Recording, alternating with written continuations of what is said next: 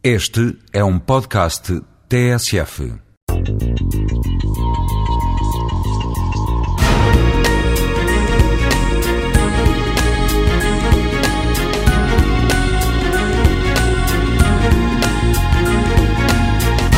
O urbanismo moderno formal entendido como ciência que procura pensar a cidade como sistema e ao mesmo tempo como prática profissional, destinada a encontrar as soluções melhores para os problemas da vida urbana, manteve a atenção pelo lazer. O Le Corbusier, portanto, o grande arquiteto, designer, urbanista, que foi um dos arautos do, do, urbanismo moderno nos anos 30 do século passado, não hesitou em considerar o lazer entre as funções fundamentais da cidade. Ele via a cidade como um conjunto de unidades funcionais.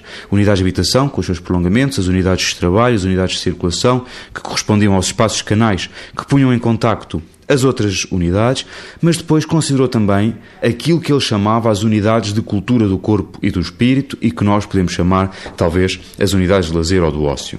Portanto, estes espaços são essenciais no funcionamento da cidade. Pensemos, por exemplo, nos espaços do ócio que têm a ver com os chamados vazios urbanos.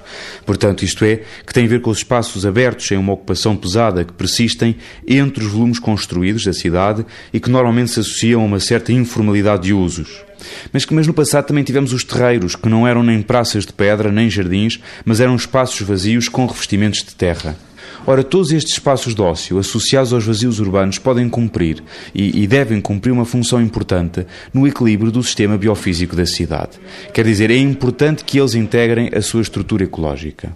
Uma boa gestão do território é aquela que sabe precisamente aproveitar essas sinergias entre o uso e utilidades complementares do solo.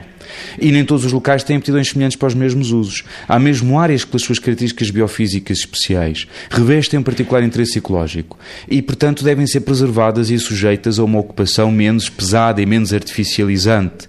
Noutros casos, não é por razões que se prendem com a necessidade de preservar um dado bem natural, mas é devido à perigosidade que apresentam.